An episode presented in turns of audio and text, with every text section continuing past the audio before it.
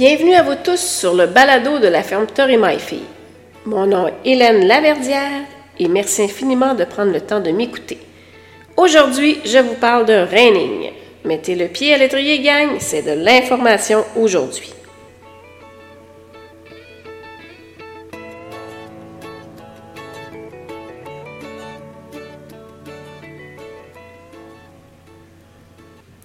Pour ceux qui me connaissent un peu, c'est pas une grande surprise si je vous dis que le running est ma discipline favorite. Mais pourquoi?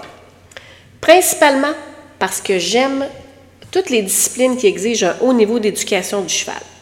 C'est pour ça que j'aime aussi le ranch riding, le ranch trail, que j'aime l'obstacle western, l'équitation western, le western riding, etc. J'ai aussi un faible pour une grande partie des disciplines avec les vaches telles que le car horse et le cutting. J'aime un cheval bien dompté. J'aime un cheval qui a du respect pour l'humain. J'aime un cheval qui a vu plein de choses, qui a sorti à l'extérieur de chez lui, qui gère bien la nouveauté. Et ça, dans la majorité des cas, ça prend un cheval qui a de l'éducation. Pas nécessairement en reining, mais pour développer une base solide, il faut mettre du temps et des efforts, et c'est typique d'un cheval dompté. Mais pourquoi le reining m'attire plus que d'autres choses?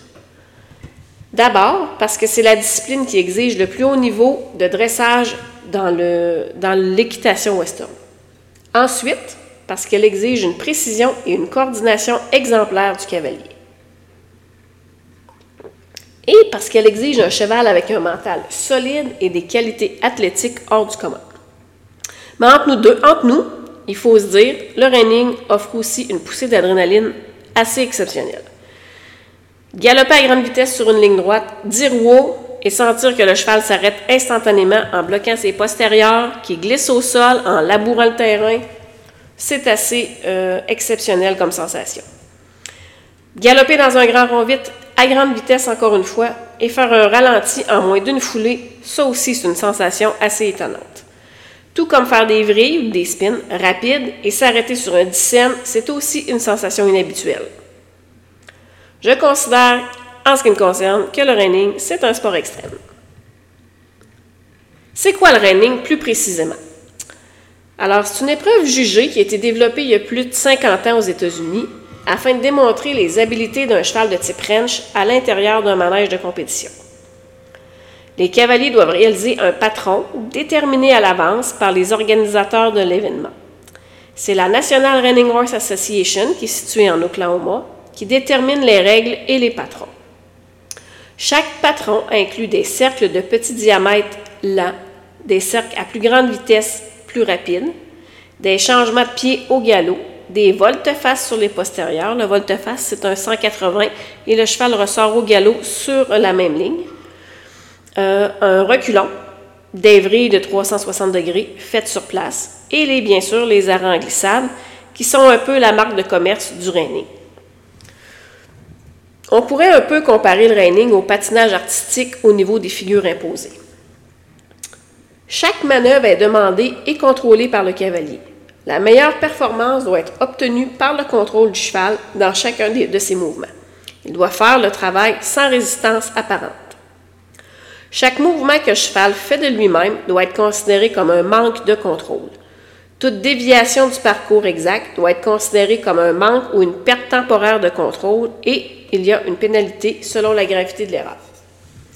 Chacune des manœuvres doit être appréciée au niveau de la maniabilité, la finesse, l'attitude, la, vitesse d'exécution du cheval et le degré de difficulté. Un pointage sera accordé à chaque manœuvre. Le pointage se situe entre moins 1 et 1,5, qui se trouve être une manœuvre extrêmement pauvre, à plus 1 et 1,5, qui se trouve être une excellente manœuvre. Et là, on passe par le moins 1, moins une demi, 0, plus une demi, 1 et finalement plus 1 et demi. Lorsqu'il y a des erreurs dans le parcours ou des anomalies, des pénalités sont, sont ajoutées. Exemple, un bris d'allure, c'est une pénalité de 2 points. Une fois que le parcours est complété, le calcul suivant va être fait. Chaque cavalier part avec un pointage de 70. On ajoute ou on soustrait le pointage des manœuvres. Exemple, sur les vrilles, on a eu un pointage de plus une demi. Euh, sur l'autre vrille, on a eu un pointage de zéro. Euh, sur le grand, sur la, première section des cercles, on a eu un pointage de 0, etc. comme ça sur toutes les manœuvres qui sont prévues dans le patron. Alors, une fois ça fait, on additionne et on soustrait euh, le pointage des manœuvres. Et ensuite, on soustrait les pénalités. Ce qui donne un pointage final. Un pointage de 70 est considéré comme un bon pointage. Ça signifie que euh, le cavalier a commis aucune faute et qu'il a bien fait ses choses. Alors, on peut aller soit de là en bas de 70 ou en haut de 70. Le système de jugement de la National Running Horse Association est maintenant reconnu comme chef de file en tant que méthode de jugement. Le même système de jugement est utilisé par, le ranch riding, l'obstacle western, la présentation des coups, etc. On va parler des manœuvres plus précisément. Alors, le cercle. En majorité, dans un patron déterminé à l'avance, on va retrouver trois cercles, un petit lent et deux grands rapides. Et ça dans les enchaînements différents. Exemple, deux grands rapides, un petit lent. Un petit lent, deux grands rapides. Ou un grand, un petit, un grand. Et ça, on va les retrouver du côté sur le pied droit et sur le pied gauche. La vrille ou le spin. On en trouve toujours quatre ou quatre et un quart. Euh, on me pose souvent la question concernant le pied de pivot, si le pied de pivot de la vrille doit être euh, fixe. Non, euh, le pied de pivot n'a pas besoin d'être fixe. Par contre, on ne veut pas un cheval qui tourne sur le nombril, c'est-à-dire qu'un cheval qui se déplace autant d'en avant que d'en arrière. On doit s'assurer que lorsque le cheval fait son pivot, il reste relativement au même endroit. Alors, la vrille va être demandée et à gauche et à droite. Le changement de pied. Alors, il doit se faire à la volée et on en retrouve toujours un de chaque côté, c'est-à-dire du pied droit au pied gauche et du pied gauche au pied droit. L'arrêt en glissade. En général, il y en a trois par patron, parfois il y en a quatre. En glissade comprend la montée au stop. La montée au stop, c'est le moment où le cheval commence à prendre son, accélération de façon progressive. L'arrêt en glissade comprend aussi l'arrêt en soi, le moment où le cavalier va dire wow et que le cheval va bloquer ses pattes arrière. En glissade comprend aussi la volte-face, c'est-à-dire un 180 où le cheval doit ressortir dans ses traces au galop. Et ça comprend aussi euh, le reculon si ce n'est pas une volte-face. Alors ça, comme je vous disais, il y en a en général trois dans un patron, parfois quatre si on commence avec un arrêt en glissade. Ensuite, si on parle des catégories de cavaliers, alors les catégories de cavaliers euh, sont euh, répertoriées soit au niveau du cavalier lui, en lui-même ou soit au niveau du cheval. Et c'est les montants d'argent qui, déterminent euh, les, les, séparations des, niveaux. je ne vous parlerai pas de, ces montants-là parce que parfois ils, ils, diffèrent, ils peuvent être modifiés. Alors je vais tout simplement juste vous énumérer les catégories. Alors, on va, retrouver la catégorie débutant. Alors, dans le débutant, on va retrouver une catégorie de niveau 1 et une catégorie de niveau 2. Ensuite, on va retrouver des catégories d'âge, c'est-à-dire les jambes courtes. Ça, c'est du 11 ans et moins. Non, non, c'est pas la longueur des jambes. C'est vraiment l'âge du cavalier. On va aussi retrouver le 13 ans et moins, le 14-18 ans, le prime time et le master. Et ensuite, on va retrouver les catégories toujours reliées au cavalier, mais là avec des montants d'argent. Alors, on a le non-pro limité, le non-pro intermédiaire et le non-pro. Au niveau des divisions professionnelles, c'est un peu la même chose. C'est vraiment au niveau des gains que le cavalier a remporté dans sa vie. Alors, on va retrouver le rookie pro, qui se trouve être un professionnel qui débute. On va retrouver le limité open. On va retrouver l'intermédiaire open et l'open finalement. Fait que ça, ce sont les quatre catégories euh, qui sont considérées professionnelles. On a aussi des catégories qui sont au niveau des chevaux.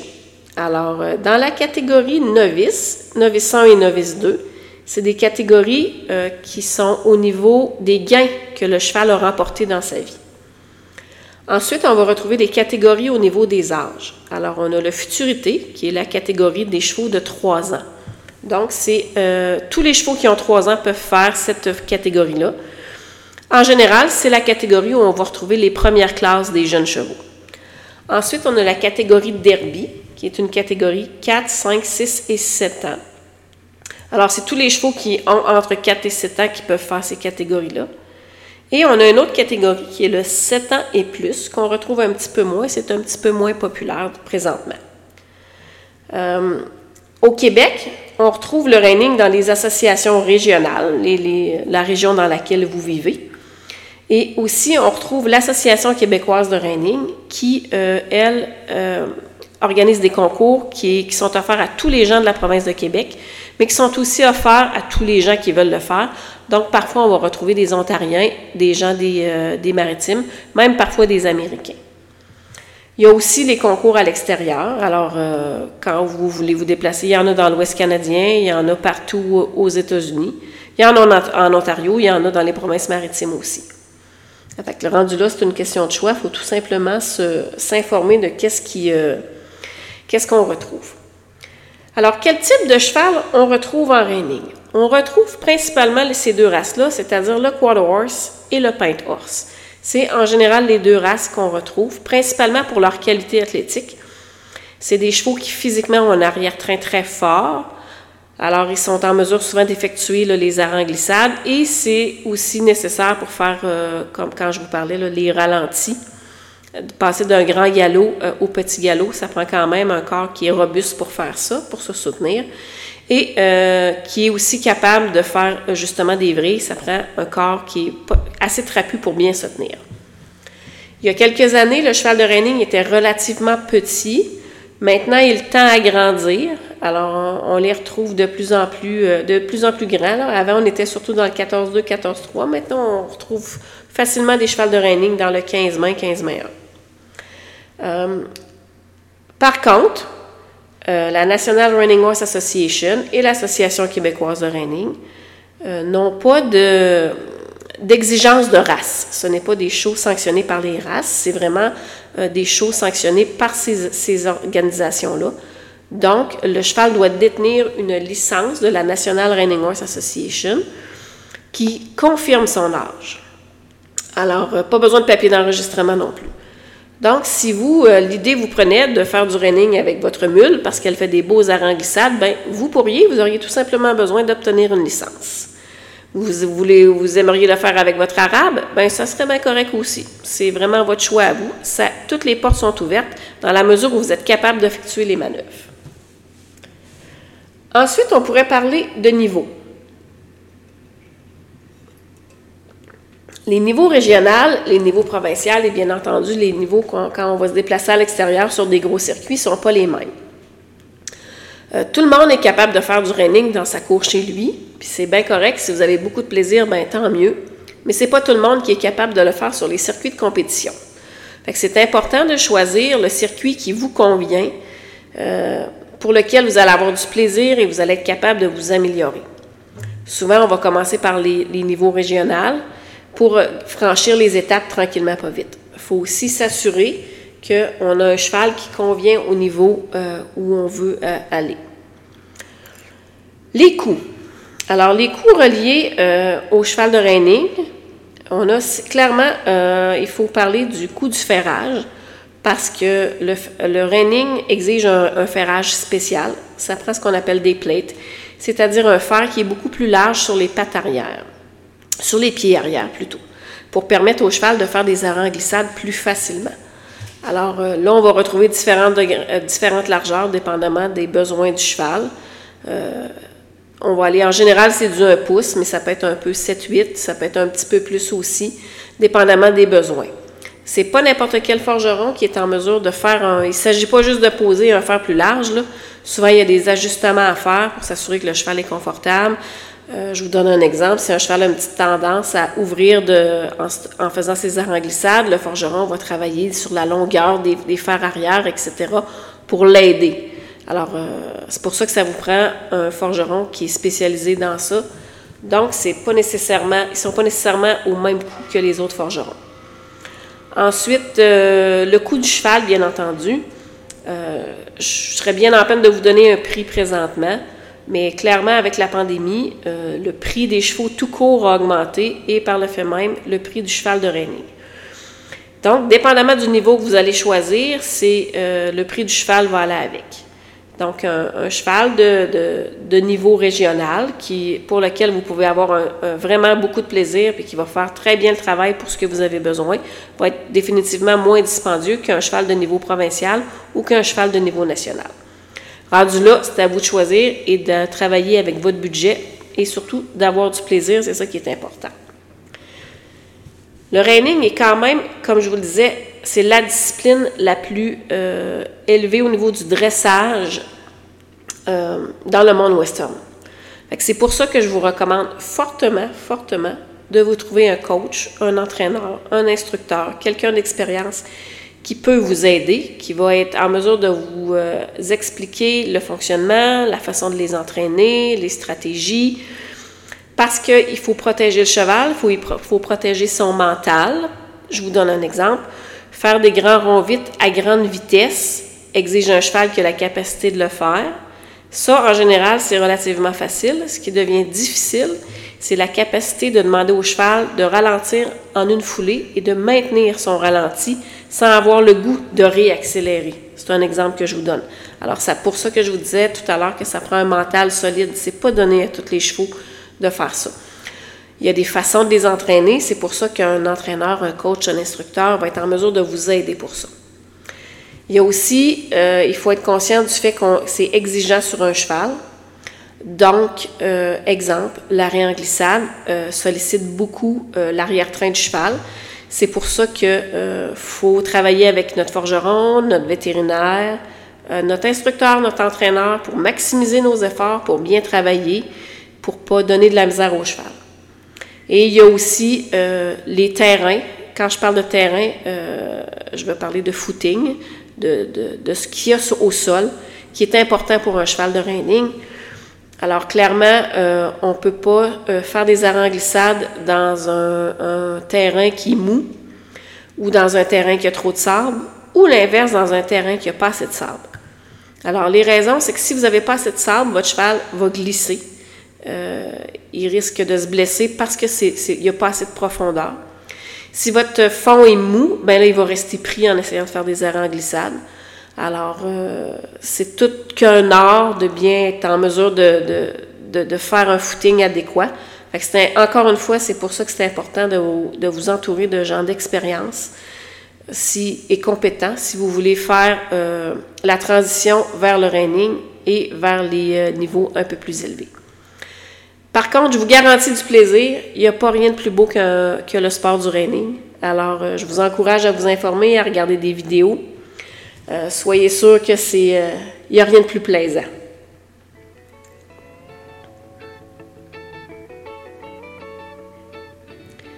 Merci de votre écoute. J'espère que j'ai répondu à vos questions. Si vous en avez d'autres, n'hésitez pas. Suivez-nous sur Facebook, TikTok et Instagram et au plaisir. La ferme Torima et Filles, une histoire de famille, une histoire de reining, une passion pour l'excellence.